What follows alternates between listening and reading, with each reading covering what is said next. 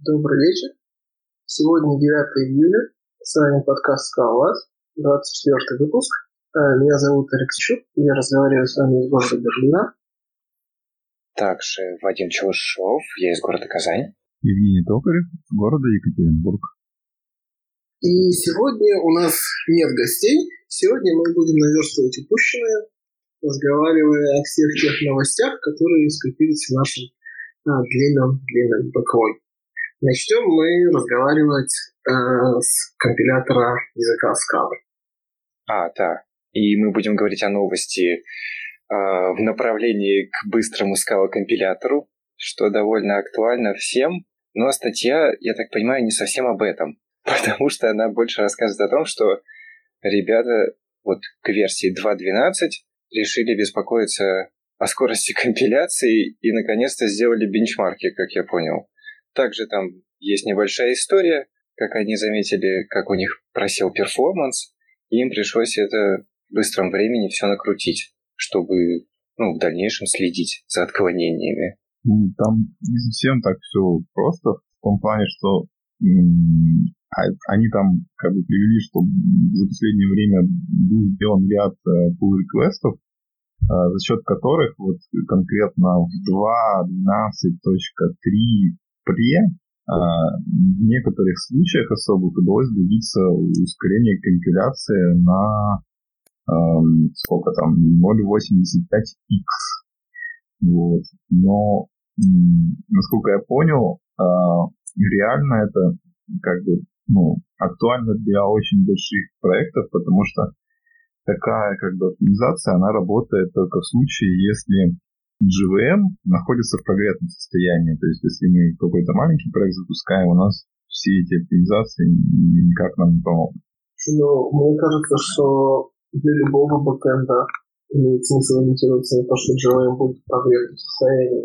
Серверный компилятор состоится в течение первой минуты. Ну, в первой секунды, конечно, но все эти опционные вещи, они, если мы говорим о бэкэндах, очень и очень применимы. Ну да, и вот, кстати, они там написали, по-моему, что пользователи идеи вот это как раз э, получат, потому что там все-таки как бы отдельный SBT-сервер запускается, и он живет э, отдельно от проекта. Вот. Давайте еще озвучим, что они — это Lightband. То есть это статья на сайте Lightband, которая говорит о том, что мы работаем над увеличением Ребята, а у вас сколько сейчас проект собирается, ваш, над которым вы работаете, если вы работаете над, над Scala проектом? Но у меня вот минуты две. Я, наверное, счастливчик. Ну, у меня своего проекта. Я могу сказать, вот я пробовал э, исходники InSime сервера собирать, и там, в принципе, даже побольше, по-моему, бывает. Там не знаю, с чем это связано, но, короче говоря, там, по-моему, для, ну, типа 50 кода, и вот почему-то иногда подольше собирается. Слушайте, ну, две минуты это прям совсем немного, на самом деле, если с нуля. Потому что мне кажется, что обычно это от двух минут и выше, если там проект хотя бы месяц-полтора пишется. А вот я смотрел вот на, на, этот, на эту статью и подумал, если на прогретой GVM, да, мы имеем ускорение, например, полтора или два раза, имеет ли смысл вообще кому-то заморочиться и сделать какой-нибудь э, классный CI, который будет держать, ну, горячий SBT? Слушай, ну мне кажется, он у тебя первые две минуты работы после запуска прогреется, а потом ты его не включаешь и все. А как ты его не выключаешь? Ну, то есть у тебя просто, ты там закоммитил, у тебя сборочка пошла, у тебя новый SBT поднялся, все. А, а, ты говоришь именно про CI? Да. Не знаю, не знаю, не знаю. Я просто, у меня был немножко другой опыт. Я был опыт того, что а, на спарке, оказывается, очень важно тоже по GVM, потому что если у тебя есть совсем небольшие задачки размером там 15, 20, 30 секунд, то запуск их повторно в прогретом контексте дает там прирост производительности в разы. А если ты запускаешь первый раз эту задачку, то она 4-5 раз дольше, тоже все отлично. Обсудили. Едем дальше. А подожди, а, мне теперь интересно, а вы не и что вы, вы никак с этим не боролись, или вы как-то прогревали этот э, спарковую ну, тачку? Мы поборолись и сделали так, что у нас есть долгоживущий Spark контекста. И есть такой проект, называется Spark Job Server. А, он э, запускает долгоиграющую Spark задачу. GLM на Spark живет долго. Ты должен заранее сказать, сколько памяти и процессов тебе нужно, а потом с помощью специального API ты можешь этот а, заранее запущенный контекст сабмитить задачки. И тогда эти задачки у тебя будут работать на подходе GLM. Прием. Прием. А ты чатик читаешь? Нет. Нет. Ладно, давайте я пока скажу.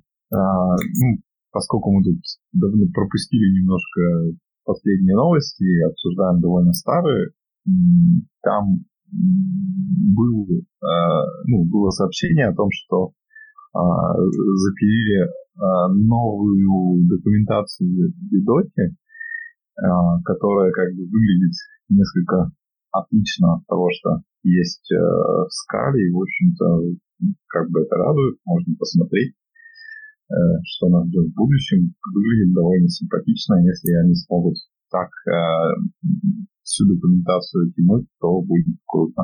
Ну, они не сильно заморачиваются этим блогом и документацией. Я буквально, когда готовился в прошлый раз, я заметил, что у них там лица у ребят были это покореженные.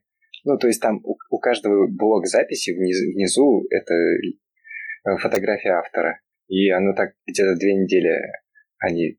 А, никто так и не пофиксил, через две недели пришел парень и поправил им. Так что я бы, в общем, сильно не подавал надежд на этот блок. Самое интересное, мне кажется, у них там все-таки в гитаре происходит. Ну ладно. Понадеемся все-таки на лучшее. Давайте к следующим новостям. Анонс Dotty 0.1.2 RC1. Ну как, нас должно радовать, что наконец-то есть, есть первый релиз Dotty, который можно пробовать по-настоящему. Мне теперь интересно. Что сделали? Просто прошел месяц насчет этой с этой статьи, когда она была опубликована.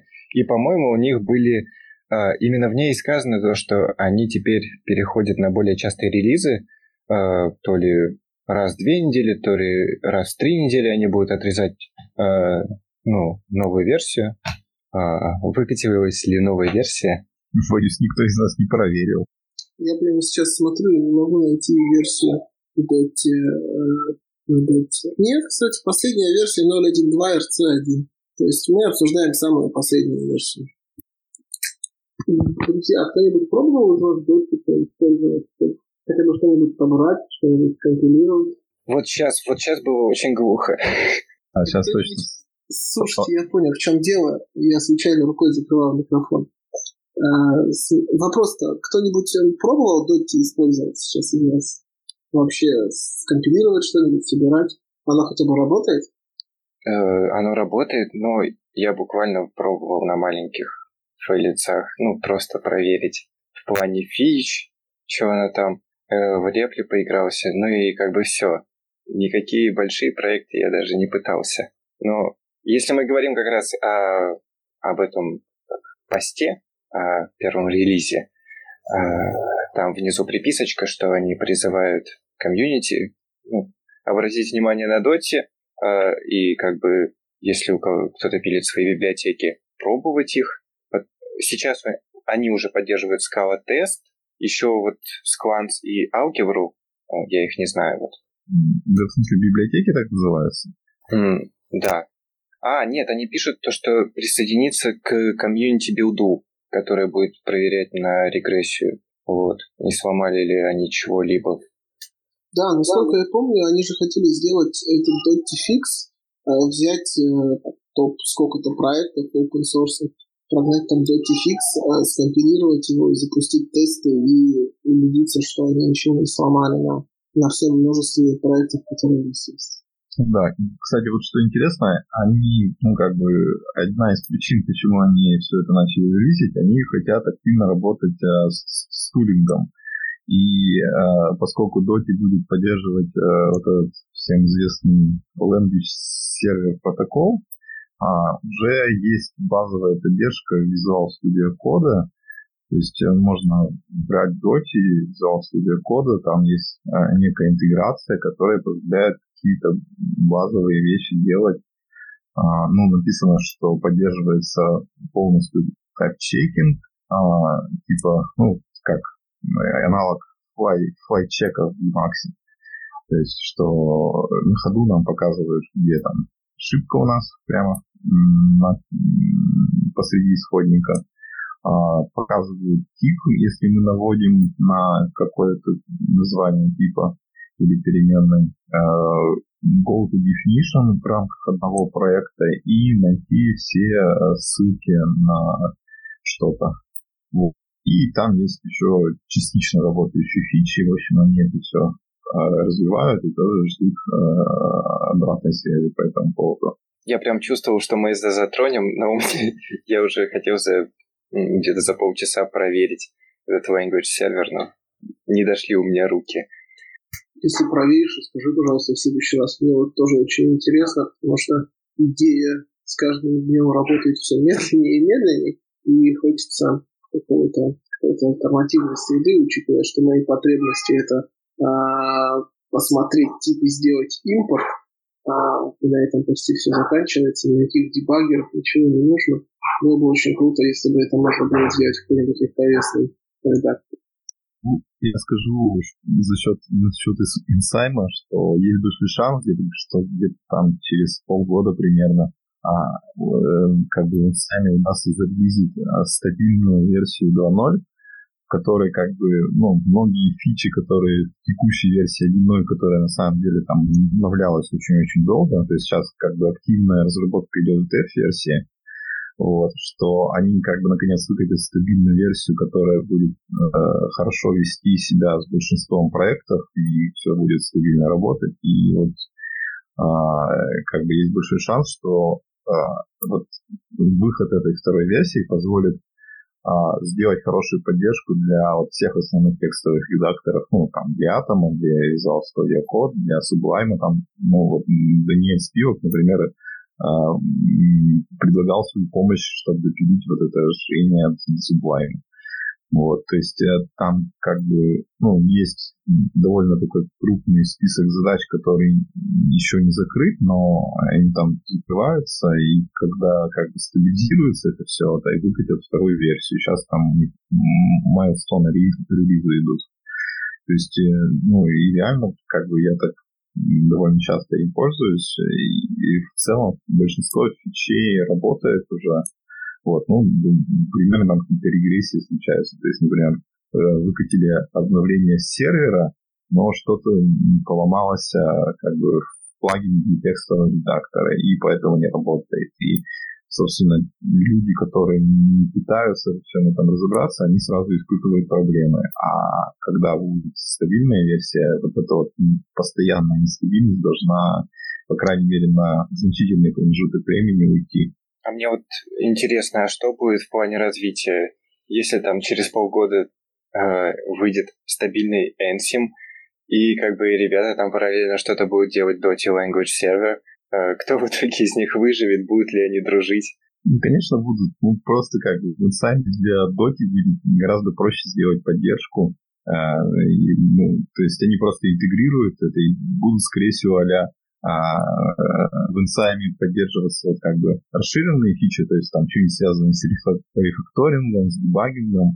а в альтернативных э, расширениях текстового редактора там будут вот базовые фичи, которые с, сервер предоставляет. А в смысле, а вот этот language сервер, он по дизайну типа не Uber крутой? Ну, то есть у него вообще изначально меньше функциональности может быть, чем, ну, чем у своей кастомной балалайки, которую бы ты делал, или нет?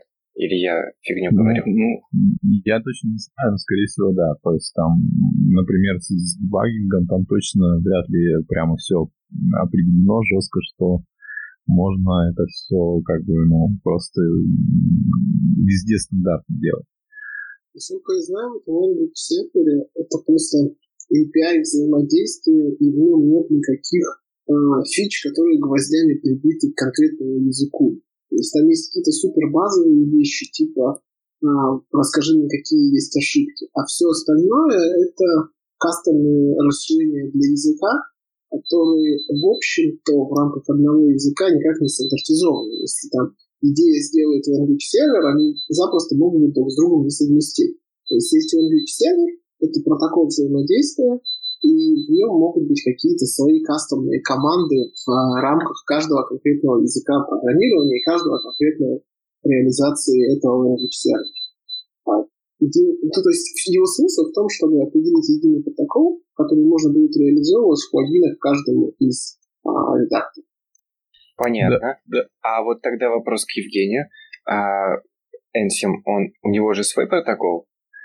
Или... Да, причем, да. причем даже несколько. То есть там есть типа старый протокол, который э, как бы сейчас прибит гвоздями к э, текущим расширениям. Есть новый, который э, еще только-только начинает внедряться.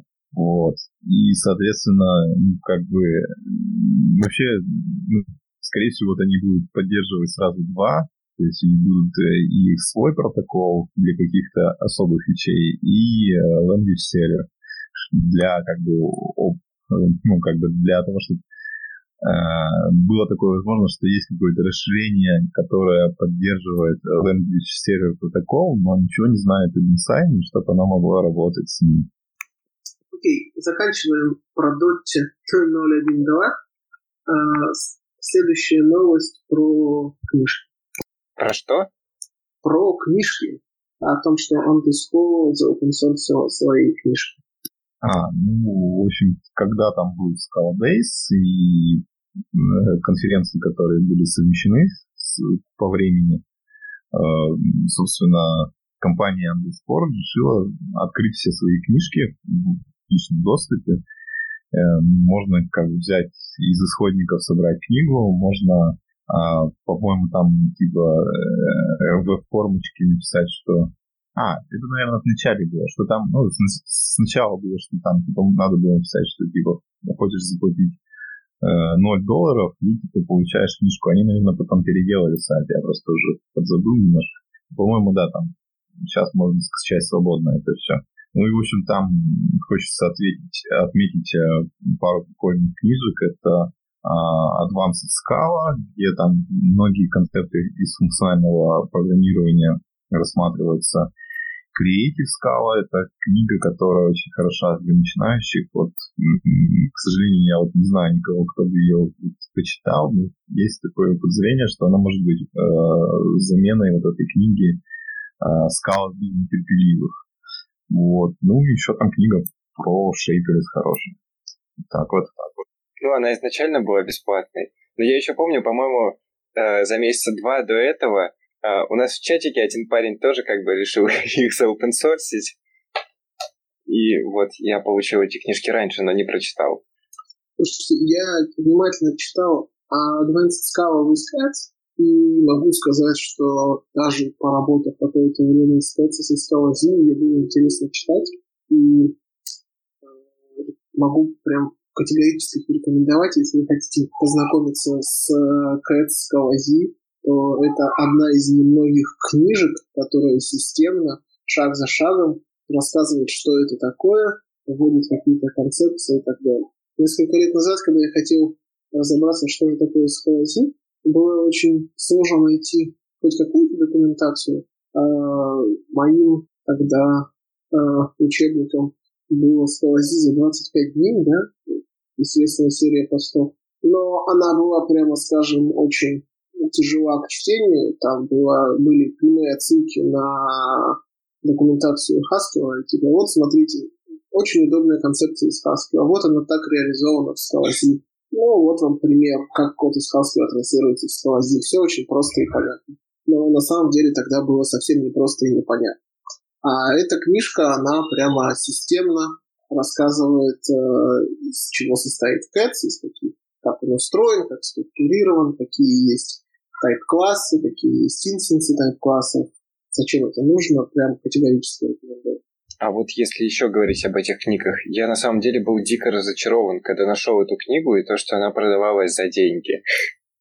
И мне очень не хотелось ее покупать, потому что мне, мне просто показалось, что это как-то неправильно. Ну, то есть есть э, открытый проект, типа там с, с каким-никаким немаленьким сообществом и как э, с отсутствием документации, и как бы есть книга, но, но она за деньги. Ну, тебя, наверное, разочаровало и удивило, что продают ее не авторы проекта, потому что книжка Паскаля и книжка по акту никого не удивляет, что стоит денег. А какая такая книжка Паскаля стоит денег? Ну, вот, которая третье издание Скала что-то там, она стоит денег. А, а нетерпеливых? стоит денег. Не, просто если говорить про скалу, там есть это, э, открытая книга от Одерски. Ну, да, наверное, удивляет, удивляет то, что всего один нормальный, ну, я знаю только один нормальный источник знаний про Кэтс, это вот эта книжка, так же, как и по Шейплесу, их книжка про Шейплес.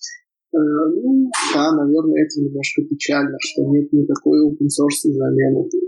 Но у Кэтс есть хотя бы сайт, в отличие от Скалази, в котором какие-то совсем базовые концепции описаны. Там еще есть книжка про Слик, я ее не читал, но смотря на то, как классно у них написаны книжки про Кэтс и про Шейплес, э, мне кажется, что про Слик тоже будет очень классная книжка. Еще есть про Хой и про Лифт, но ни Хоем, ни Лифтом я никогда не пользовался в жизни, поэтому насколько там нужна эта книжка. По Слику, кстати, книжка тоже нужна, потому что, несмотря на то, что у Слика есть документация, и она лучше, чем у Кэтс, она все равно еще достаточно далека от того, чтобы быть всеобъемлющей, прочитав которую, чтобы было все понятно. Давайте двигаемся дальше. А, следующая тема про эволюцию микросервисов. Так, ну это я добавлял. Это такая интересная обзорная статейка. Сейчас я... А, в общем, это Джонас, э, не знаю, как у него фамилия произносится правильно, Боннер, а, в общем, он написал такую статейку про то, как делать микросервисы и реактивные системы. Ну, собственно, она на самом деле частично такая маркетинговая, но она интересна именно тем, что он рассказывает о том, как обычно компании переходят к микросервисам и через какие странные как бы, решения они проходят. То есть он там всякие э, термины вроде, э, вроде микролиц это такие микросервисы, которые а, вроде микро, но по коммуникации очень жестко друг на друга завязаны и а, а, привязаны каждый к своей базе. И, в общем-то, вот а, статья, она про то, какие как бы вот есть варианты э, вот этих микролитов, как они со временем э, действительно становятся настоящими микросервисами, как они разделяются по коммуникациям и а, к чему это все приводит в правильном случае. В общем, ну, как бы статейка не то чтобы прямо какое-то открытие, но интересно почитать, посмотреть, как бы с чем люди сталкиваются. А я правильно понимаю, она из такого формата, типа, о, смотрите, сколько у нас боли, а потом ну, нам нужны микросервисы, и бац, мы втыкаем там наш TypeSafe стек, и все круто и шоколадно. Нет, там скорее про то, что вот типа вы, на, вы воткнули наш э, стек уже, и типа как вы делаете неправильно, и как бы на самом деле стоило делать. Вот примерно вот так. То есть это, это видимо... наш консалтинг. Да, да, да, вот про это. Мне кажется, нам если бы ты чуть побольше рассказал об этой статье, нам надо было бы это, ну, написать White Band и выставить им счет за эту статью. Окей. Okay. Мне... Ну ладно, пойдемте дальше. Давайте. А у нас прям сегодня, я смотрю, будет большой длинный список тем. Следующая... Сейчас я перетащу карточку. Следующая статья у нас э, от Джона Дегойса. Э, она рассказывает она рассказывает о том, что, э, возможно, возможно, а, структуры данных не очень хорошо совместимы с функциональным программированием.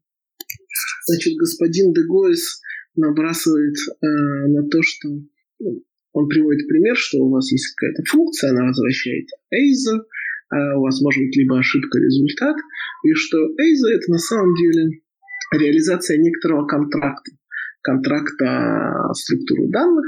А сам контракт э, заключается в том, что можем каким-то образом либо сообщить значение ошибки определенного типа, либо сообщить значение а, успешного результата определенного типа.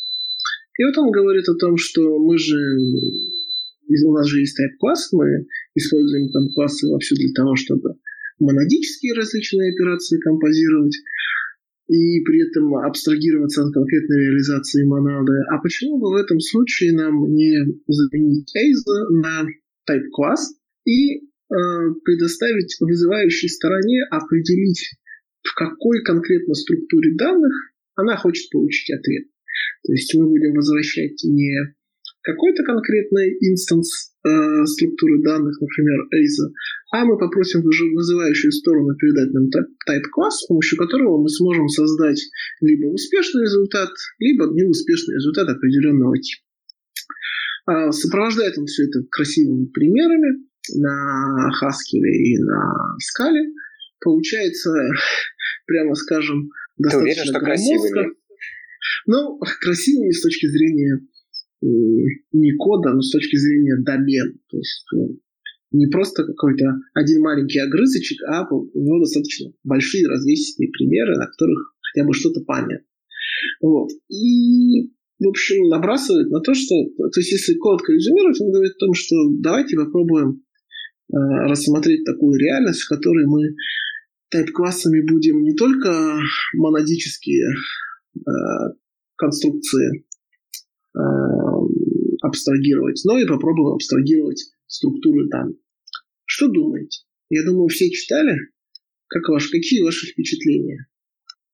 Впечатления это хорошие в том плане, что идея это прекрасно, что вот давайте всегда постараться писать максимально полиморфный код, который не позволит как бы а, много вариантов реализации, то есть как бы, ну, он тут апеллировал к мысли, что а полиморфный код написать по-разному довольно сложно. То есть э, в большинстве случаев там у тебя находится ну, от одного до трех решений, которые ты используешь. И, соответственно, ну, не придется переизобретать много раз э, какие-то уникальные решения, можешь их переиспользовать и все в таком духе. Но как бы как он сам там отметил, на практике это пока выглядит довольно страшно, и как бы текущий инструментарий, даже как бы в Сали и в скрипте, в котором он там пишет, он как бы не позволяет это сделать настолько красиво, чтобы оно было просто удобно. То есть он там использует всякие некодные символы, чтобы сделать это просто хотя бы более-менее читаемым. Но на практике это все равно выглядит довольно запутано, и ну, вряд ли кто-то захочет это прямо так вот каждый день использовать на практике. А вот у меня тогда к вам, я буду со стороны зла. Э, а где вы, где вас беспокоит, что вы возвращаете Айзер, а хотели бы что-то другое? Можно, можно я скажу? У меня есть, был недавно пример такой. Uh, у меня, сейчас, сейчас я объясню.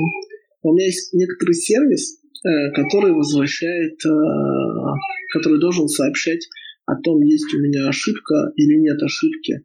И он делал это с помощью try.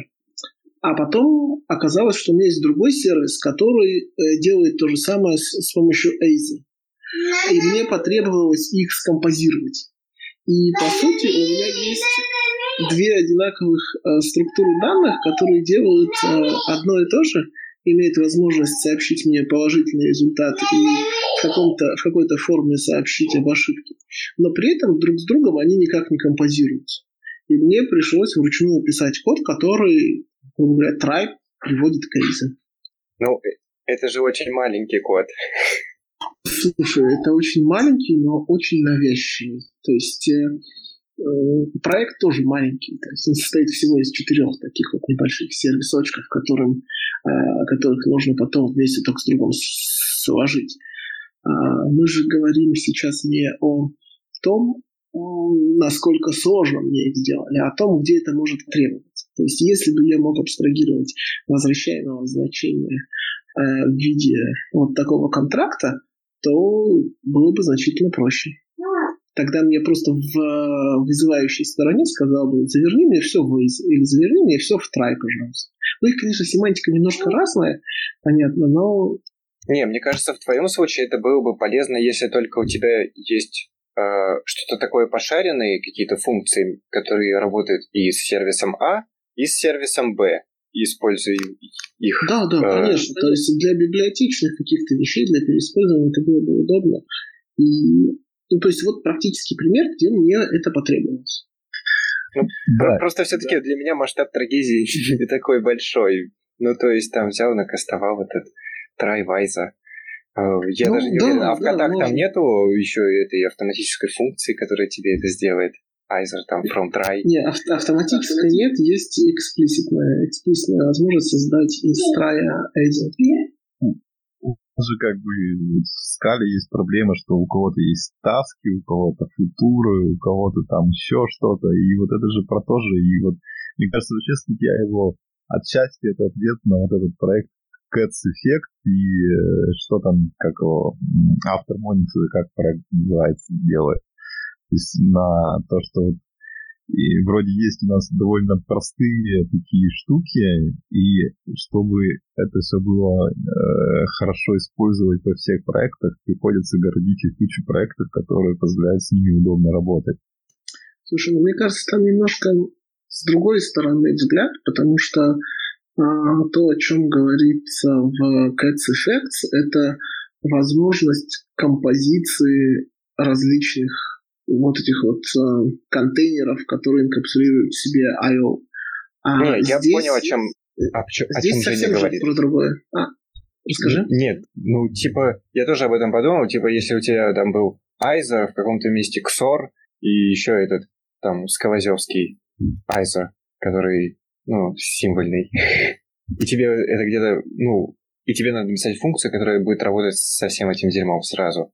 Да, в этом это, это тоже, но мне кажется, что основной его посыл был именно в том, что давайте мы лимитируем, э, лимитируем сервис, который реализует какую-то функциональность, э, только тем, что он хочет использовать. То есть Waze может быть значительно больше, чем, чем нам нужно для реализации. Как следствие, это нам дает некоторую степень свободы, которая нам не нужна.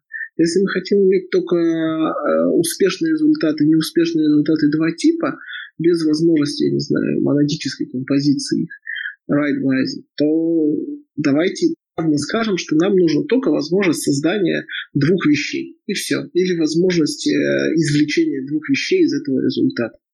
И э, тогда это дает нам меньшую степень свободы и, как следствие, меньше вероятность ошибки. Видимо, в этом... Ну, я понял статью примерно вот так. Просто вот как по мне, мне кажется, здесь заход вообще не с той стороны идет. То есть э, тут мне видится просто недостаток того, то, что ну, какой-то стандартизированности и договоренности. Типа, ну, то, что у тебя, ну, по факту, есть много структур, которые являются Айзер-like. И, собственно, они у тебя могут вернуться там в разных местах, а ты бы хотел абстрагироваться от этого. То есть, по-моему, проблему эту вообще никак не, не решить. То есть, э, даже если, если бы вот это было удобно писать, я не, не уверен, что все бы захотели описывать э, вот эти конструкторы, деконструкторы, абстрагироваться над разными видами типом, типов данных э, в, в такой базовой задаче, которая, как бы, которая тебе возвращает либо э, результат, либо ошибку. Слушай, ну мне кажется, что так же, как Cats ввели монад error как э, абстракцию над монадой, которая, действие в которой может завершиться с ошибкой. Также и тут можно ввести что-нибудь типа AZ-like, и ты можешь просто использовать библиотеку для того, чтобы э, использовать э, такую функциональность. Никто же не заставляет тебя писать все это. Я думаю, можно сделать вполне переиспользуемый код. Хотя, конечно, э, состояние современных языков, даже более-менее продвинутых, таких как PureScript и Scala, для решения этих задач достаточно удручающе. Потому что то количество бойлерплейта, которое нужно написать, оно очень велико. Мне вот на ум приходит э, статья, не статья, а выступление Дегойса, где он рассказывал о проблемах FreeMonad, и о том, что вот в монаде есть э, всего две операции, да, это pure и fatmap, а иногда тебе хочется некоторых других операций над монадами.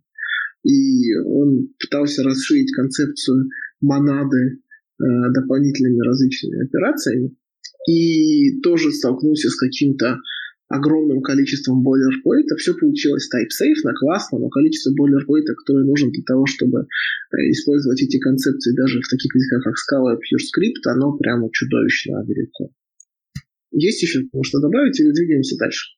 Нет, но я все равно не могу понять, почему нельзя взять просто каст-функцию, которая вернет тебя в каком-то месте и Нет, не беспокоиться идея, об этом. Идея простая. Идея Смотри, если э, смысл в том, что ты хочешь сам себя как, реали... как э, программист, который реализует сервис, ограничить от возможности использования полной функциональности AZE. Представь, что AZE умеет, я не знаю, 35 различных операций а тебе нужно две. Создать успех, создать неуспех. Для того, чтобы сделать свою реализацию еще более простой и э, еще более generic, ты говоришь, что мне нужно всего два аспекта. Это создать, это, грубо говоря, я хочу вернуть такой объект, которому э, есть два действия. Узнать это, там, получить успешное значение, получить неуспешное значение. Все. Все остальные функциональность мне не нужны. И тем самым ты себя ограничивая, ты делаешь меньше, еще меньше степеней свободы, в которых ты можешь ошибиться. Ну ладно, нормальный поинт. Там можно, как всегда, сослаться на выступление Рунара про uh, Constraint Liberates где он говорит о том, что чем э, больше у вас ограничений, э, тем больше, чем меньше, чем меньше у вас свободы, тем меньше способов сделать ошибку. У него есть пример о том, что типа, если мы хотим сделать такую функцию, которая принимает значение и возвращает значение такого же типа, единственный способ ее написать э, в самом общем виде это вернуть то же самое значение. Все, больше нет возможных способов реализовать эту функцию. Можно приложить видео будет. Мне кажется, мы его уже неоднократно прикладывали в этом подкасте.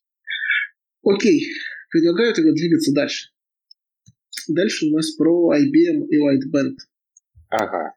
И это про ту новость, когда э, про ту непонятную новость, когда IBM анонсировал то, что они начинают то ли давать какие-то инвестиции в Lightband и строить вместе платформу, и ничего явного там не было. Я решил чуть больше покопать в эту сторону, узнать вообще про что это было. А, я нашел еще статью в этом блоге Lightband. Она говорится а, об интеграции Lightband, Lightband Platform а, с Big DL. Это вот некий ML фреймворк от Intel. И, собственно, информации не стало намного больше. Есть ссылочка на Lightband Platform, где что-то у нас там Spark, Akka э, и стримы, которые ты сможешь деплоить в Mesos. Вот, там только вот такая страница, типа как рекламная, можно контактировать с ней по поводу этого. И информация, то, что на этом всем будет работать э, Big Deal, вот этот интеловский. Вот. Так денег-то дали? Ну, как у них написано, что вроде да. Сколько я не видел. А на что денег дали? Там говорили, что как минимум несколько миллионов дали, а сколько не сказали. Нет, ну согласитесь, очень странный ну, пресс-релиз был. То есть, если смотреть видео, вообще они такие, хей, мы такие, машин э, learning там для Scala Java, а потом почему-то они говорят про Scala Community, какое оно растущее, и что-то вообще, черт побери, что. То есть там видео показали э, покрытие метапов, э, скалы метапов по, по карте. Ну, в общем, как я понял, они готовят себе почву для релиза вот этой э, некой Lightband Platform. Вообще, конечно, интересно, что получится, потому что э, активности у Lightband какой-то публичный... А, да, я а, забыл. Там еще есть логов. Там еще в, в, там есть такая картиночка, типа очень много квадратиков, и сколько технологий участвует в этой платформе, да, и там есть вот этот логом, тоже неизвестный. Главное не сказали, что там на картиночке есть веб-сфера и Watson. И все это вместе со скалой дружно живет. Все это миллион базвардов просто. Вот, это все. Я думаю, можно пойти Окей. дальше. Давайте дальше. Дальше у нас будет э, загадочная штука под названием Сайрис. Так, сейчас я вспомню. А, это было в блоге Type Level. А, в общем, такой обзор, а, ну, как бы точнее, статья, которая рассказывает причины появления библиотеки Сайрис, э, которая решает как, ну, распространенную проблему конфигурации. А, и, собственно, а, там рассказывается, как бы, ну, какие есть подходы, в частности, ну, типа, вот у нас TF ввел конфиг, там есть сложности, как закодировать какие-нибудь специальные значения вроде а, порта или APK, что они там в виде простых строк лежат. А, а, ну, в общем, рассказывается, что есть типа проекты PullConfig и Refining, которые позволяют а, TypeSafe реализовать а, вот эти вот специальные значения, которые вроде как хранятся в обычном типе данных, типа строки, но мы их как бы специально кодируем и получаем а, такие type конфигурации. Вот. Но их а, в том, что как бы на самом деле в конфигах а, довольно редко надо хранить какие-то данные, которые а, меняются извне, и поэтому можно взять и сделать э, конфигурации на основе исходников и э, за счет того, что как бы какие-то секретные значения, они э, запихиваются через переменное окружение. И вот, собственно, вот они взяли, написали такую библиотеку, которая позволяет легко определить э, ну, все прямо в виде скалы исходника и там, где не ставим, ну, как бы написать, что вот это значение я хочу из переменное окружение, но TypeSafe указать как бы какой тип, и таким образом как бы у тебя получается конфигурация, которая имеет а, четко определенные типы, позволяет работать с несколькими окружениями, то есть можно как бы сделать там прод, стейджинг и все такое. Вот. Ну, собственно, как бы там статейка интересно просто как бы почитать про то, как они все это реализуют. А вот насчет использования этой либо, не знаю, мне кажется, э, далеко не всем хочется каждый раз перекомпилировать э, свой проект для изменения конфигурации. Ну, я так понял, у них, ну, вот, да, я, как я понял и не понял. Я не понял, почему нету изначально дефолтного конфиг-ридера у них из файла. Но я так понимаю, у них все конфигурируется просто под их кейс, все environment переменными. Ну да, они именно то упирают, что вот типа поскольку э, не надо все время менять э, конфигурацию извне, давайте сделаем ее прямо в виде исходника, и, а те значения, которые все-таки надо менять извне, мы будем переменными окружения рассовывать ну, типа, ход этот хорош тем, что прямо типа, в исходнике все время правишь, все у тебя тэп чекается на этапе компиляции, и все как бы меньше шансов сделать какую-нибудь ошибку. Вот, просто надо типа секретные данные через окружение пихать. Слушай, ну это сомнительный какой point, потому что, окей, у меня может сломаться теперь не 150 ключей, в конфиге, а только 10, которые я действительно хочу пихать через переменное окружение. Но по сути это означает, что у меня как нет гарантии, что все заработает. Как не было, так и нет этой гарантии, что все заработает. Не, мне кажется, случаи, которые ну, уже захардкошены у тебя, это именно для вариантов с этими, э, с environment. Ну, например, вот у тебя есть там ну, каких-нибудь три дефолтных environment, я не знаю, тебе проще чтобы задеплоить, просто конфиг поменять руками. Ну и у тебя там, деплой пойдет уже. Или, а, например, dev конфиг у тебя может быть явно уже описан здесь, и ты всегда им можешь пользоваться. Ну, я вот для таких кейсов это понял. Ну, и они напирают вот как раз насчет того, что если ты э, вот в переменном окружении что-то неправильно передашь, то оно у тебя на старте приложения валится. То есть как бы там все-таки как бы ну, кодируется конкретный тип, Поэтому, если у тебя что-то в переменное окружение не то придет, то теоретически прямо на запуск приложения это все должно свалиться. Меня вот как раз тут больше валидация заинтересовала в этом сирисе.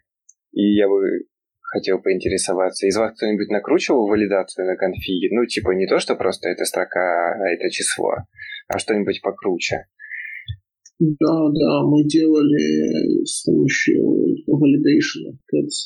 Ну, типа, прочитал конфиг такой, э, сложил его в, э, в кейс-классы. В этих кейс-классах каждое поле проверилось по типу. Ну, типа, что строчка — это строчка, целое число — это целое число.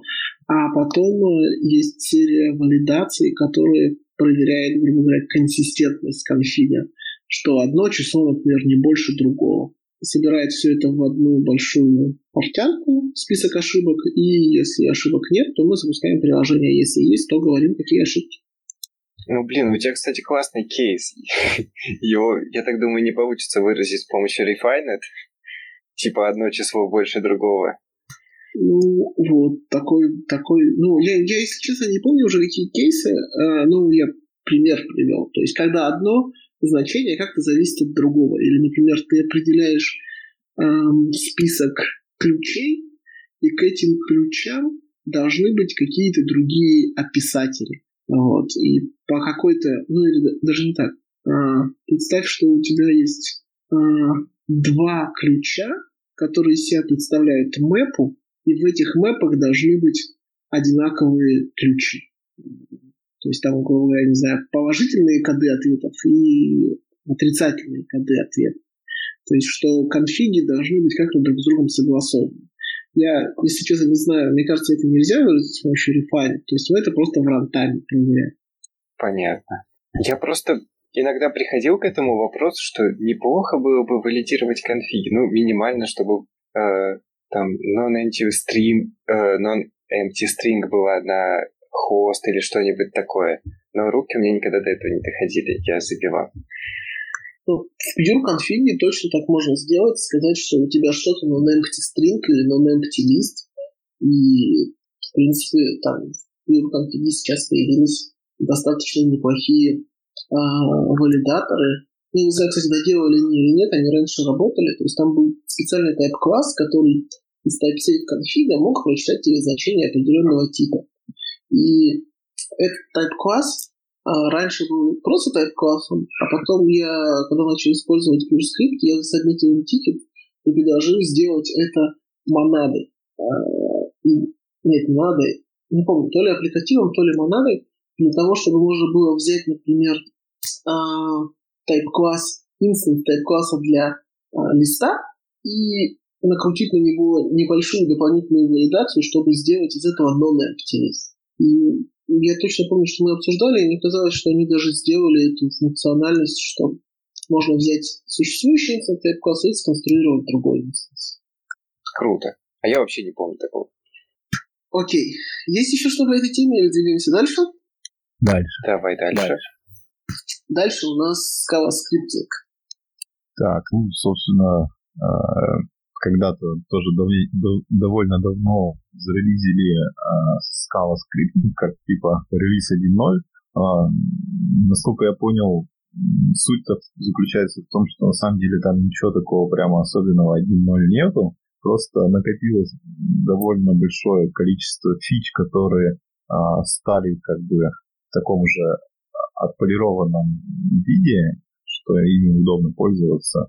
И что автор хотелось как-то законсервировать момент, когда а, ну, продукт стал довольно как бы хорошо, удобно используемым, и есть уже разные приятные вещи, и что как бы вот они уже не будут кардинально как бы, перерабатываться в ближайшем будущем, и что там как бы, видимо, сосредоточиться он уже на а, более новых и полирование дальнейшем этих фич. Вот. Из такого прямо интересного хочется отметить две фичи, которые прямо такие э, интересные. Первое это то, что там появилась возможность автообновления, ну, автоперекомпиляция скриптов. Э, когда ты просто берешь файлик, из командной строки запускаешь аноним, говоришь ему, что типа вот следи за этим файликом, пишешь его, и он как типа в автоматическом режиме перекомпилирует и подтягивает зависимости сам. И причем это работает как не только для одного файлика, а можно, поскольку там в их скриптах есть возможность импортировать соседние файлики, можно как бы так запустить сразу группу файлов, и они тоже будут работать. Вот. А другая фича, что там есть возможность генерировать э, как бы документацию для опций командной строки из э, сигнатур функции. То есть э, мы описываем, видимо, просто документацию к функциям, а когда пытаемся этот скрипт запустить, то нам показывают как бы такой help, что там этих как бы флаги, ну как бы что они ожидают, собственно. Так вот, кто еще там что успел посмотреть? А я вот вспомнил про скриптинг. А кто-нибудь пользовался SBT-шным скриптингом? В смысле, один файл положить и запустить SBT или что-то другое? Нет. Там даже до сих пор висит дока про э, вариант написания скриптов, где ты типа э, ну, пишешь обычный скала код, там сверху ты можешь в комменте немножко намазать, э, ну, в комменте прописать Scala version, library dependence, и, ну, вот это работает даже. В общем, это старый вариант скриптинга. Слушайте, а вот этот Scala скриптинг, он быстро работает? Потому что год назад, когда я его смотрел, скрипты реально по полторы секунды стартовали. Ой, извините, но я ни разу в продакшене это не видел. Всем привет. Привет. Привет, Гриша. Ты не сказал, что ты Гриша и откуда ты? А, всем привет, я Григорий Помачин из э, Москвы. Круто. А как ты вообще подумал, что они могут быть в продакшене? Э, ну, я не знаю, для чего вообще еще нужны эти скрипты. Ну, типа быстро что-нибудь заколбасить. Ну да. Вы же знаете, зачем, откуда они появились? То есть там вот этот чувак, который их пишет, он работает, насколько я знаю, или кто-то мне рассказывал, не помню, в Dropbox. Он работает э, э, не девопсом, а Питон-разработчиком. Да, он, короче, работает инженером, который занимается поддержкой и мониторингом различных продакшн-систем, и у них там все на питоне было, а питон ему настолько не нравился, что он всякие ad скрипты, которые они пишут там для того, чтобы типа у меня упала база данных, там железка, нужно поднять, создать новую, запромоутить реплику, засинкать реплику, запромоутить там мастер, проверить какие-то консистенции чеки. И вот такие вот скрипты он решил писать на скале потому что он хотел иметь какие-то гарантии того, что его опс-скрипты, они как-то надежно работают, потому что от них на самом деле много зависит.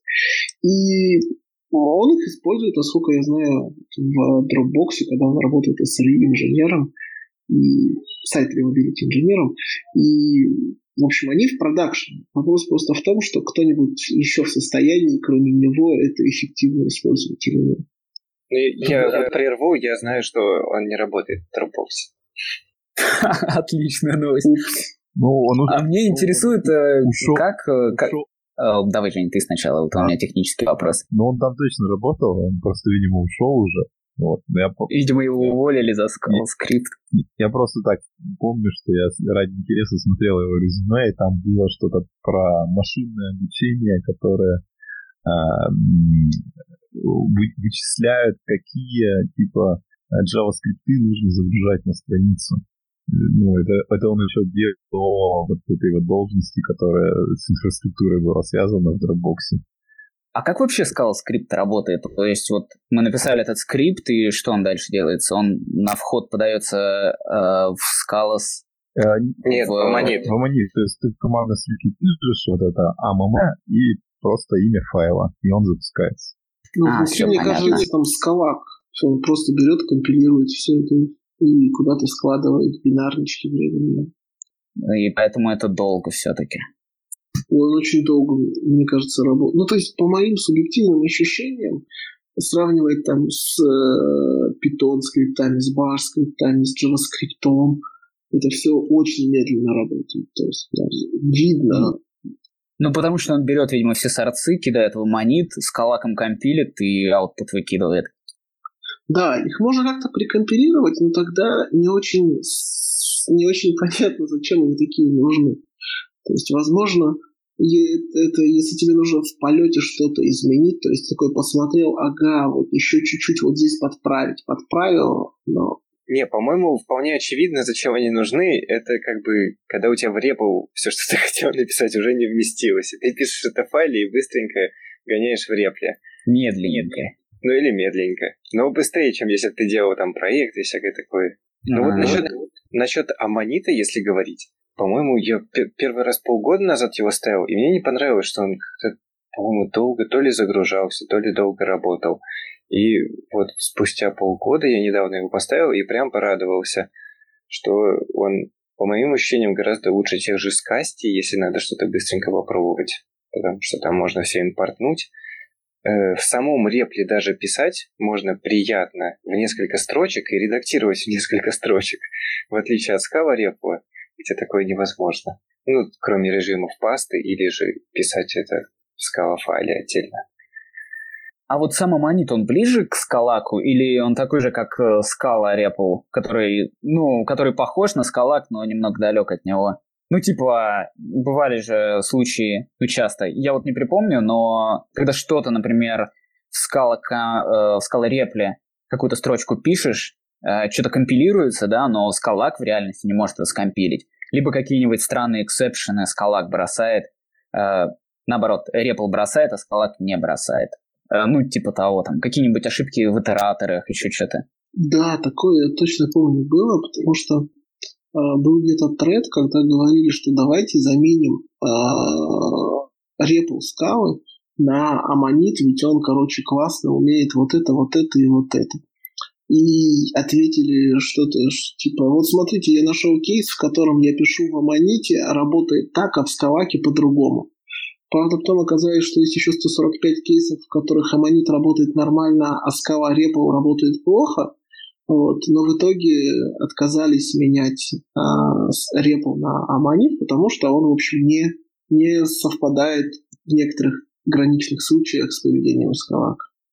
А вот интересно, у IntelliJ ID вот эти вот листочки, э, которые тоже позволяют быстро построчно выполнить код, они с калаком компилится или тоже каким-то внутренним индейским компилятором?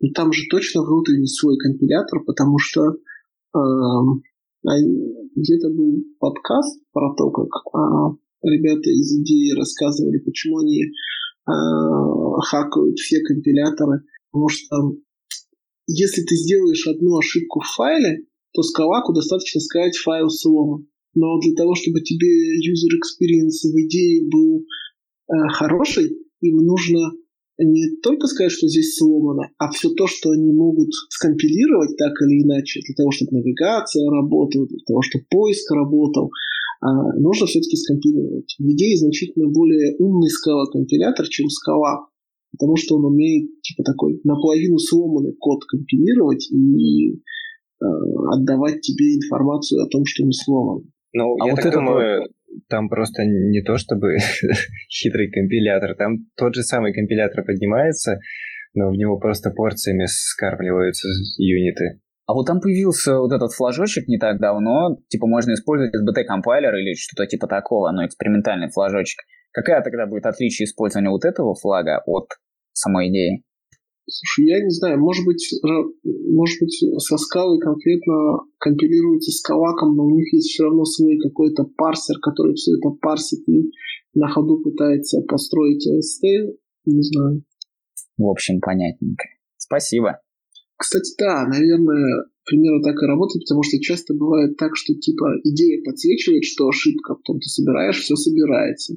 Или идея не подсвечивает, что ошибка, ты собираешь, а оно не собирается. Поэтому, видимо, то, что парсит твои сорцы и строит модель, оно достаточно сильно отличается от того, чем в итоге будет скомпилировано. Ну, не так все просто с идеей, в общем-то.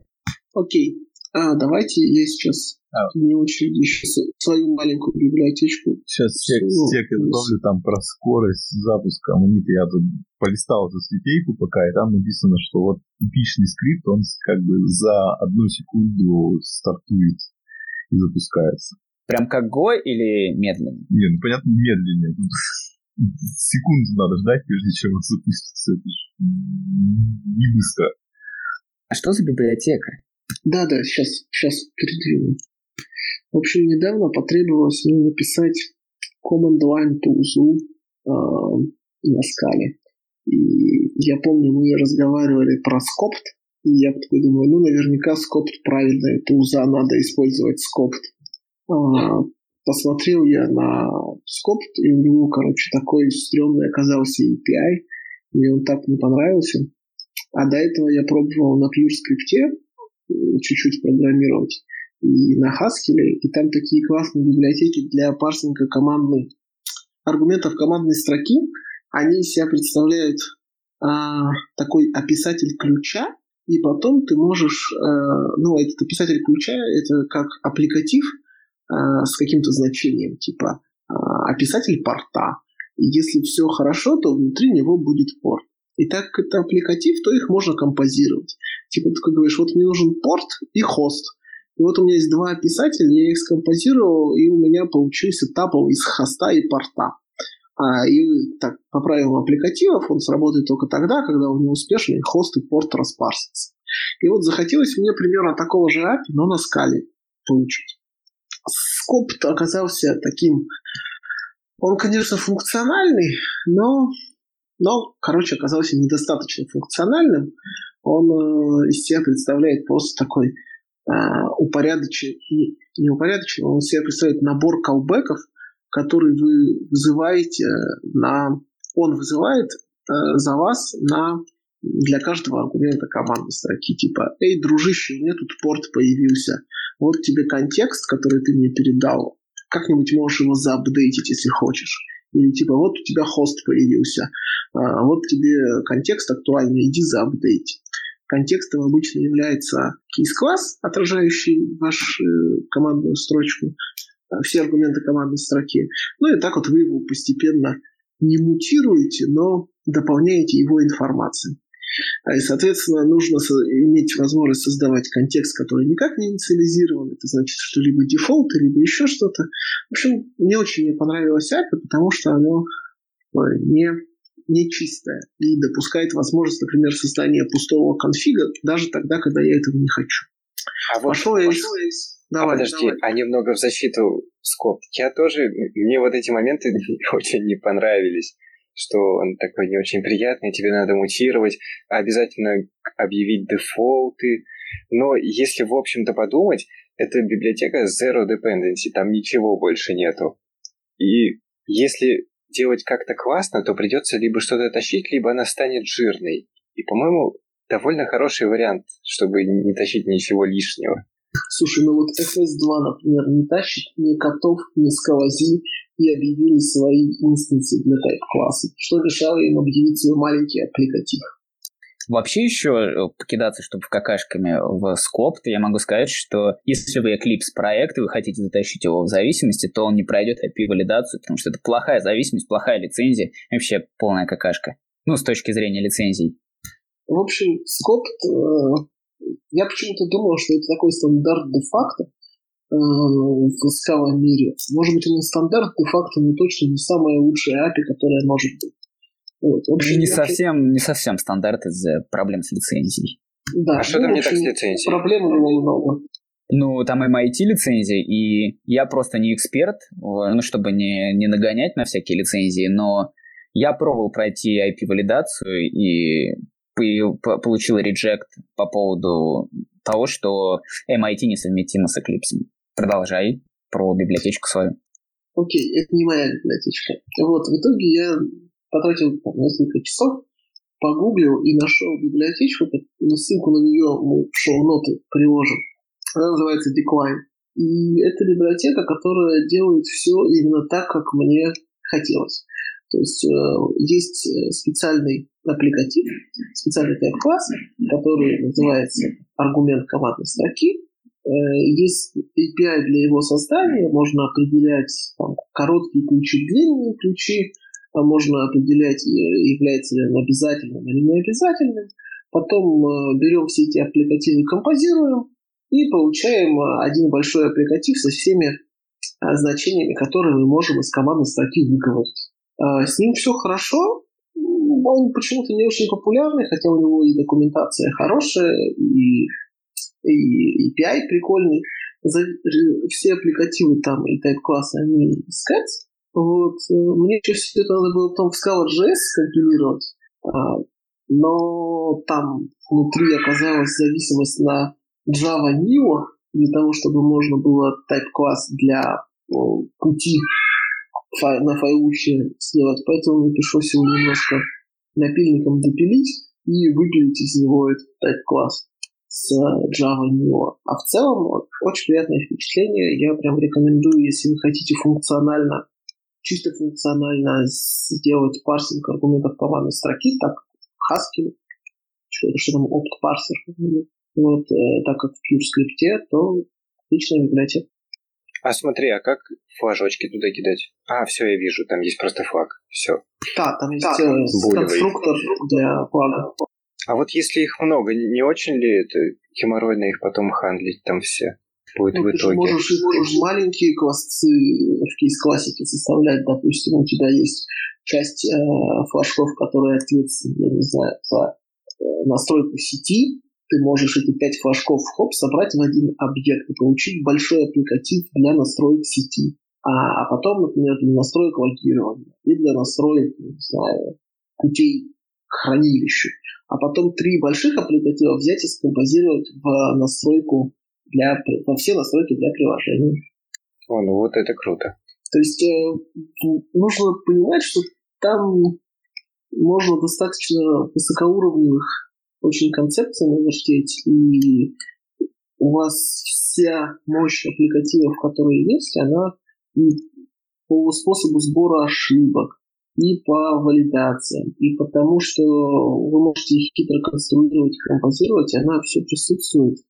Это, конечно, потребует небольшого времени, чтобы это разобраться, но, по крайней мере, код, который получился, мне лично нравится значительно больше, чем в скопте. У меня как-то раз была похожая проблема, но как я ее решал? А, ну, то есть мне нужна была библиотечка, которая умеет парсить э, command line аргументы. И да, там, конечно, у меня получился некий монстр, у которого флаги нельзя, ну, при желании все можно привинтить, но у меня нельзя было ни флаги передавать, да, только какие-то значения с, при, ну, с установленными заранее дефолтными какими-то значениями. То есть выглядело API немножко похоже на scope, на scope, только как интерфейс выглядел. То есть э, э, пишешь какой-нибудь кейс-класс, да, например, там э, тот же хост, там option от стринга, порт option от инта, какие-нибудь там еще, э, пароль, э, бла-бла-бла и так далее. Ну, то есть такой кейс-класс с наборами массивов, э, с наборами значений, и чтобы сгенерировать себе лайку для этого всего, мне хотелось просто э, написать аннотацию, которая бы была там, например, ну, просто аннотация для этого кейс-класса. И с помощью этой аннотации она генерирует под этот кейс-класс парсер. А парсер вообще мега примитивный и глупый. Это просто функция рекурсивная, которая берет и по массиву арксов идет и парсит все и подставляет по, по имени. Вот я такой штукой делал. А как ты делал парсинг, например, целых чисел? То есть у тебя были тайп-классики все-таки, которые из строчек в значение или нет? А, да, а, то есть либо это могут быть либо type-классы, да, специальные, либо это могут быть простые implicit функции, тебе надо внутри кастануть, подхватив нужный implicit. Вот. С имплиситами дела очень простые, потому что они по приоритету будут. Главное их при кодогенерации впихнуть их э, в компаньоне э, выше, чем все, что ты на кодогенерируешь ниже. Слушай, а у меня еще вопрос, а зачем для этого кодогенерация? Ведь это же можно на шейплес, все оп-оп-оп, а, потому что я не мог, к сожалению, использовать Shapeless, но я очень хотел, да, и на Shapeless это было бы оп-оп-оп, а на макросах получилось. Зато получилась аннотация. Ну, окей, окей. А можно, но... можно, наверное, было сделать на макросах, а внутри макросов Shapeless. Можно было, я думаю, что угодно сделать, но в итоге мы решили не ссылать это в демку, которую мы готовили, потому что, ну, потому что это все-таки макросы, они выглядели, ну, слегка как-то громоздко. Ну, как громоздко, это все-таки макросы, не знаю про для людей, которые никогда не работали со скалой, макросы выглядят как э, непонятная фича такая. Ну да, на самом деле с макросами еще очень большая проблема, что даже если их можно прочитать, ну, точнее, прочитать их как-то можно, если читать. Но вот если тебе нужно что-то в них изменить, если ты ни разу их не писал, это практически невозможно. И причем, вот как я не старался, вот как бы ты хороший макрос не написал, у меня почему-то всегда э, обозначение всяких валов и варов, я хочу заметить, всяких мутабельных коллекций, очень сиподобные. То есть они там как-то по-странному и по-дурацки у меня, получается, называются. Э, не знаю, с чем это связано. Видимо, потому что все, кто макросы пишет, они как-то странно внутри называют переменные. И вот не знаю почему. Вот у меня так получается. Плохой, гадкий и весьма мутабельный код. Ну, вы вообще негодяи, вас как бы сейчас проперло на макросы пообсуждать, какие они неудобные и некрасивые. А почему-то не в прошлом выпуске. Ну, мы не могли сказать. Понимаешь, новые макросы, когда, ну, это была просто пиар-компания от Жени Бурмака, и вот он говорил, рассказывал про макросы, какие они классные и так далее, вот. А подсыпать ему ложку дегтя, он и сам сказал, что вроде старые макросы не очень получились. А, кстати, если говорить об этой библиотеке, Алексей, ты меня вообще очень сильно расстроил. Я недавно, скрипя сердце, мне надо было очень быстро втащить что-нибудь, чтобы попарсить эти аргументы командуайновые, потому что уже руками было это делать больно. И я, скрипя сердцем, затащил этот скоп. Я даже вот придумал оправдание. Ну, лучше-то уж не придумаешь. И, и теперь вот ты подсовываешь мне такого кота в мешке. Слушай, ну, я тоже думал, что он хороший, но и у него звездочек очень много было на гитхабе, но, но реально я вот попробовал написать, и я сразу возник, задался вопросом, типа, а что если у меня параметр обязательный, и я не хочу давать возможность создать кейс-класс без значения этого параметра. Вообще никак, совсем, никогда. И я решил, что я, так как это pet project такой, background project, то я не пойду здесь на компромисс и буду искать, буду искать как надо, потому что я вот там Haskell пробовал а, для другой тулзы, и там с парсингом аргументов командной строки все вообще отлично. То есть прям идиоматичненько. И я подумал, что наверняка есть какой-нибудь такой же такой же э, принципиальный чувак, который это напишет. Оказалось, что есть, да. Попробуй, там круто выглядит. А был же еще какой-нибудь не сопт, а что-то похожее для парсинга Силает, но я вот не помню название, какая-то какашка такая. Слушай, я находил, по-моему, штук пять на скале. Вот. И они, короче, все не очень были, кроме вот этой. По-моему, один еще был сквозишный, но сквози я отбросил, потому что у меня там все в кэтс. Поэтому... Но большинство из них прям реально не очень. А, скалоп называлась штучка. Тоже какая-то путная, но, в общем, не рекомендую тоже. Я просто так ее упомянул, чтобы, ну, показать общее состояние command line утилов для скалы. Не, ну, состояние хорошее. Они много, их много, они разные, и среди них есть прям для каждого стиля программирования на скале есть, есть своя библиотека. Давайте дальше.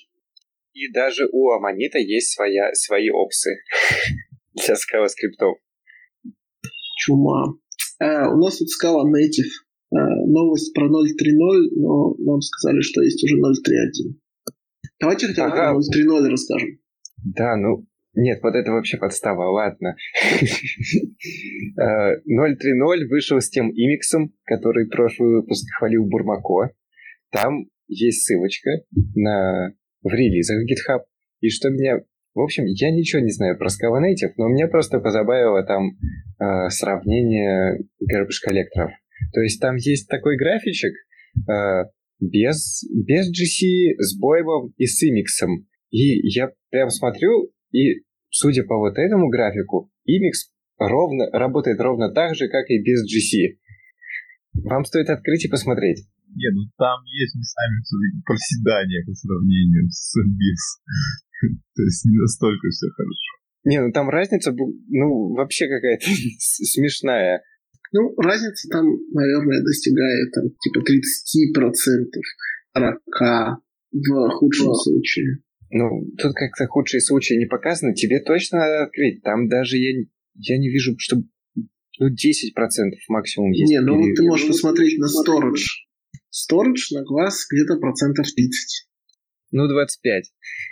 Ну, окей, короче, есть подозрение, что ну, не все так гладко. По, по, по этим тестам, мы вот будем аккуратны, по этим тестам выглядит так, что э, этот имикс значительно лучше предыдущего GC и приближается по скорости к э, запуску как будто бы без GC. Может быть, у них без GC сломан. И, и в общем, просто это без GC стрёмно работает. А на C все работало все равно в 50 раз быстрее. Кстати, неплохое предположение. И, ну, собственно, в этом релизе очень много импрувментов, очень много фиксов. И вышло 0.3.1 с какими-то багфиксами. Вот. Скорее бы они уже сделали э, сеть, потому что мне очень хочется писать на скале и компилировать в native сетевые штуки. Ну вот я смотрю Library Improvements, и там есть э, поддержка частично Java Neo. И поддерживается JavaNet URI, может быть, там и есть поддержка сети. Не-не, мне, мне бы надо JavaNet Socket. Э, да ладно, сокеты. Скала тест вообще перевели на Scala Native или нет еще? Э, там там, кстати, добавили э, биндинги для socket.h. Так что, может быть, вот через какие-нибудь э, сильные либо можно это все делать. Слушай, ну это круто, но было бы все-таки круто заиспользовать существующую скальную экосистему, например, Акку HTTP. Да, дело даже не в Акке HTTP, любой HTTP сервер, потому что если у меня есть мини на сокет, то ведь это совсем э, не означает, что я хочу строить свой HTTP сервер. Боюсь, с такими желаниями ты не скоро дойдешь до Scala Native. Ну, у меня желания такие практически. То есть, если подходить с точки зрения того, что можно построить, наверное, биндинги на сокет это круто. Но если подходить с позиции того, что нужно мне для того, чтобы начать использовать, то, к сожалению, пока выглядит очень круто. То есть мне очень нравится куда все это движется, но, к сожалению, пока это еще достаточно далеко от того, чтобы практически использовать. Потому что я прям боюсь, что такое возьмешь, даже когда сеть появится, захочешь что-нибудь еще сделать, а тебе такой компайлер, слушай, а вот, я не знаю, Java что-нибудь, что-нибудь, или там Scala что-нибудь, что-нибудь, все равно не поддерживается. Нельзя, никак, совсем. Через полгода будет. И ты такой, а, а мне проект писать. А, и все. Видишь, ты хотел про тестинг сказать. А, да, я хотел спросить, так э, тесты-то вышли или все еще нет? Потому что если хотя бы релизнут Scala тест под Scala Native, все станет гораздо проще, иначе приходится писать тесты очень, ну, так своеобразно, ассертами сравнивать в отдельном проекте, создавать специальный такой проект Scala Native тест, так, по-моему, сделано и в Scalazi, и в пушке. Алексея нету, нужно же пиарить его. Вот, и а, как это, ну, проблема. То есть, мне кажется, хотя бы тесты надо починить, а потом уже и сокеты и так далее. Смысл будет в сокетах, ну, смысл в крупном проекте достаточно будет, если нормальных тестов не написать. Э, ну, Хотя, с другой да. стороны, если вот будет такой базовый функционал, типа сокетов и так далее, и так далее, комьюнити пошире э, развиваться станет, и, может быть, быстрее всякие тесты подкатятся. Ну, там, в общем, в новости есть, что запилили э, интеграцию э, SBT с э, тестовыми фреймворками, и что вот, наконец, можно делать будет поддержку э, тестовых всяких фреймворков на Native. То есть еще нет, но уже приближается этот момент, когда это будет. И ждем, что написать Spark на скале Native. Слушай, ну, мне кажется, это будет, если каким-нибудь образом вот из, из из спичек, желудей, веточек удастся Spark скомпилировать на Scala Native, это будет просто огонь. Потому что там прям значительно все должно быть лучше. Ну, к сожалению, Spark очень сложный. Там даже проблема есть в том, чтобы собрать его под Scala 2.12. Э, так что, к сожалению, я верю, что его проще. Проще написать похоже на Spark системы на плюсах. Даже проще. Хотя я не знаю, что делать с распределением приложений, как их перетаскивать, как все реализовывать, тоже перекидывать. Ну, в общем, это такое. Окей, давайте дальше. Дальше тема про Магнолию. Да. А, я должен рассказать, что это. В общем, у этой Магнолии очень интересный сайт. очень красивый. На самом деле это небольшой макрос, а, чтобы деравить инстансы. Ой, тайп-классы для а, ADT объектов. То есть это такой э, shapeless только для одной вещи. э, это вообще нестабильная фигня, ни разу ничего там... То есть я ее пробовал, у меня буквально там, когда я ее запускаю, э, у меня сыплется там какая-то макрос-ошибка перед тем, как выполнится код. Эм, но прикол в том, что, да, там классные ошибки, то есть если ты, то, то есть у него там есть примеры, типа, ну, три, бранч, лив, и если у тебя чего-то отсутствует, чтобы задыравить тебе, тебе явно укажется, типа, какое поле и какой классец это. И API там вообще очень странные, только для... Ну, то есть это вообще proof of concept. Э, вот. Расскажи, пожалуйста, что такое type class derivation. Ну, то есть, вот смотри. у тебя есть некоторый набор эдитишек, да? Нет, даже, допустим, у тебя есть кейс-класс какой-нибудь, да? Там, с несколькими полями. И тебе нужно какой-нибудь там шоу на него задырайвить. И чтоб ты его явно ручками не писал, у тебя есть описание, типа э, шоу для инта, шоу для стринга. И у тебя есть описание, как его, как скомпозировать разные шоу. Вот. Таким образом, ты можешь достать э, для своего кейс-класса, ну, уже автоматически вывести э, instance шоу. Вот. Окей. Слушай, а это же он внутри Shapeless вообще не использует никак? Нет, это вообще без Shapeless. И, то есть, там нет никаких копродуктов, тебе не надо писать ни lazy. Да, в этом как бы тоже плюшка. Да, то есть, там две основные фичи. Тебе не надо писать lazy и думать о них. Твои структуры могут ссылаться там друг на друга спокойно. И у тебя красивая ошибка в конце, если что-то не так, которая четко указывает на что у тебя не может, ну, какое поле у тебя вообще не описано, какого типа оно.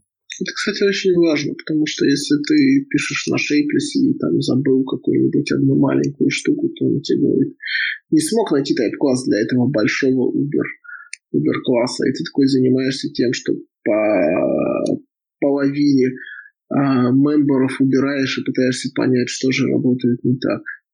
А придется, ну, а если не Shapeless, то макро Paradise придется подключать. И это вопрос. По-моему, она только под 2.12 работает. Вообще, там, судя по твитам, я как почитал, э, чувак просто сделал, потому что ему Сабин сказал, что ты не сделаешь этого. Вот. Да, там был какой-то срачик у них в Твиттере, и в итоге, типа, я сделал.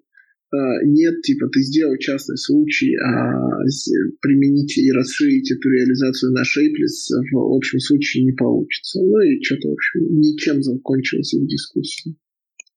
Окей, давайте дальше. А, следующая тема про новую мини-скала Либо. Название хорошее. Да, название хорошее, хамстер. Ну, в общем, это... А почему она тебе нравится? Алло? Евгений. А, это ко мне вопрос, почему она мне нравится? Нет, Гриш, ну Гриш сказал, мне нравится название, и Алексей такой. Я говорю, а мне вот не нравится, вот и все. Ну ладно. Вы так молчите, ладно. что как будто, как будто это придется вырезать. Да нет, не вырезать, но... Ну, слушайте, ну хомяки же, они прикольные такие. Ну, хомячки, да. Много... Десять хомячков. Ну, звучит, конечно, библиотека типа с названием для хоми... хомячков. Она, конечно, немножко вызывающая. Ну, давайте по библиотеке.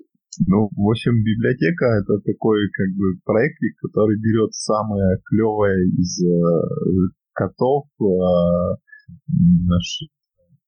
представляет в виде одной маленькой библиотеки и позволяет легко начать э, осваивать эти концепции в своем настоящем проекте. То есть как бы не тащит толстые библиотеки с кучей-кучей всего, а там всего лишь есть э, validation, enum type класс, типа монотрансформеры, hashlist и union types. Вот. И типа все. А union type это копродукт, да? Нет, там не копродукт, там, по-моему, просто специальный future option уже скомпозированный future ISO. Не-не, это type классы, а я про union type. То есть вот union type, тут я вижу, например, union 3, а, string, int и double. Это кейс-класс, я так думаю. Я так понимаю, это просто union 2, union 3 и так далее. Тупо кейс-классы. Не-не-не, тут или, или, или строчку, или int, или double. Это больше на копродукт похоже, нет? Я думаю, это реально... Ну, судя по а, примерам, да. это могут быть кейс-классы. Или нет? Окей. А как это будет тебе кейс-классы? Uh, ну, к примеру, кейс-класс от T1, T2, uh, где первый аргумент будет option от T1, а второй аргумент option от T2. Например, таким образом можно легко union uh, реализовать. А сам union тип это будет эм, а, какой-нибудь у него getter должен быть и getter else, чтобы раскрывать фактически option. Не, ну там так Но это только для Union 2 работает. Для Union 3 так уже сложно будет сделать getter, который раскрывает. А мне кажется, что это можно очень грязно сделать, взяв а, все типы, сунув их в какую-нибудь коллекцию, отерезить тип и выдергивать а, путем попытки каста необходимый тип. Ну, это Пока вы обсуждаете, я уже нашел Union макро. Там есть макрос на этот Union тип. И это не кейс-класс. Ну окей, в общем, есть такая либо, которая предоставляет совсем э, типа практическое, я как понял, это э, то, что они нашли наиболее практичным к применению. Несколько монотрансформеров, э, юнионы и листы. Если, в общем, вам лень тащить э, cats и shapeless, то вот есть такая маленькая лига. Там еще у них есть расширения какие-то дополнительные функциональности, типа там э, возможность работать с, э, с Twitter UTIL, типа монотрансформеры для твиттеровской футуры и что-то еще в таком духе. Я вот подумал, надо, наверное, создать, ну, начать пользоваться этой библиотекой, сделать какую-нибудь э, организацию, Hamsters Level, что-нибудь такое, и начать сраться со всеми остальными. Это будет очень в духе скала сообщества, мне кажется. Токсично. Окей, давайте переходим к последней теме на сегодня. Импорт скала. Окей. В общем, это такая библиотека. Вот хотелось бы обсудить вообще, есть ли какой-то практический смысл. А, собственно, что она делает? Она предоставляет а, плагин к компилятору, который позволяет писать э, магические импорты, которые как бы существуют э, в Аманите, но вот я, к сожалению, не понял, это а, только импорты, которые позволяют один как бы файл скриптов другой импортировать, или он, все-таки поддерживает а, весь синтаксис, где можно там из указывать какую-то зависимость внешнюю.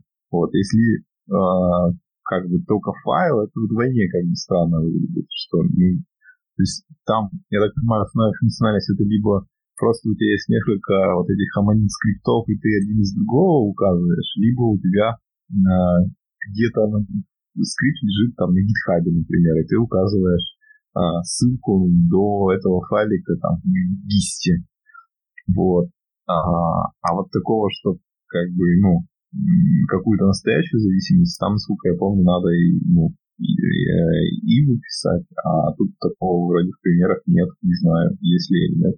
В общем, кто же думает вообще, для чего это может понадобиться на практике? Я почитал и не понял, зачем это нужно вообще.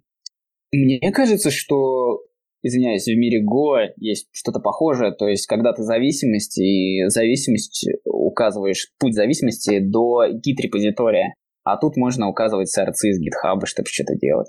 Не, я придумал получше вариант. Надо, конечно, расширить эту директиву, чтобы она импортила ответы со Stack Overflow, ну, самые лучшие.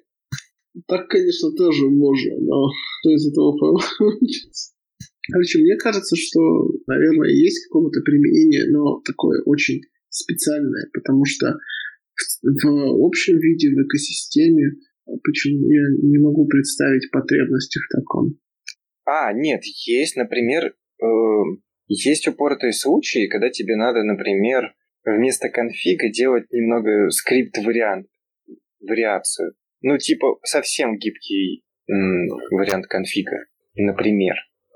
Ну, мне кажется, это все равно такой достаточно граничный случай, когда тебе такое нужно, потому что ну, чаще всего, когда мы пишем на скале, мы все-таки стараемся как можно больше э, как-то статически разрезолвывать, а тут и билд получается не Э, невоспроизводимы, потому что нет никакой гарантии, что в следующем билде там что-то не изменилось. Ну, какое-то совсем очень нишевое, мне кажется, решение. Нет, ну вот, вот мой случай именно со скриптингом, например, вместо того, чтобы тебе придумать свой DSL, если у тебя что-то сложнее конфига, ты можешь использовать ту же скалу и писать на ней. То есть, нежели ты придумаешь свой синтаксис языка, которым будешь конфигурировать. Вот. А зачем тебе это? Почему ты не можешь э, это сделать без этого плагина? Ну, не именно про этот плагин, но в смысле в том виде, как он работает, э, вот ничего же нету готового такого, чтобы подцепить и прямо в рантайме делать eval скала кода, который ну, не откомпилированы еще. Ну, там что-то а было у Твиттера. Ну, ты его... Я не уверен, что он прям так готов, чтобы ты его в приложение вцепанул, и ровно для этого он работал. Ну, не знаю, мне кажется, он же репл. У него есть репл, а репл это и есть штука, которая которую ты что-то суешь в рантайме, она исполняет, причем значительно умнее, чем просто исполнение одного скрипта, потому что она умеет вспоминать контекст предыдущих исполненных операций. Нет, я именно говорю о случае, когда, чтобы дать возможность твоему далекому пользователю, который поставит там твое приложение, написать в конфиге там какую-нибудь функцию. Ну прямо. да, так, такое, наверное, можно, для такого можно использовать. Ну что, я тогда предлагаю на этом взяться. Есть еще что обсудить? Я согласен, давайте заканчивать.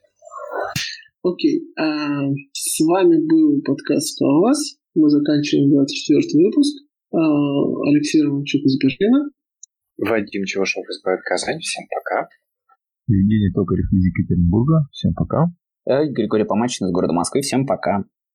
А подождите, еще не отжимайте. Еще не пока. Нам надо сказать, что, пожалуйста, там это в Твиттере нас репосте, ставьте лайки, вот. Да, давайте. Коммен- а, комментарии Пожалуйста, еще? если увидите в Твиттере сообщение, репостите. Если э, есть вопросы, приходите на наш сайт, задавайте вопросы. Если вам есть что добавить и улучшить, и вообще сказать, что мы несем полную фигню, пишите в комментах к выпуску. Спасибо за внимание. Пока.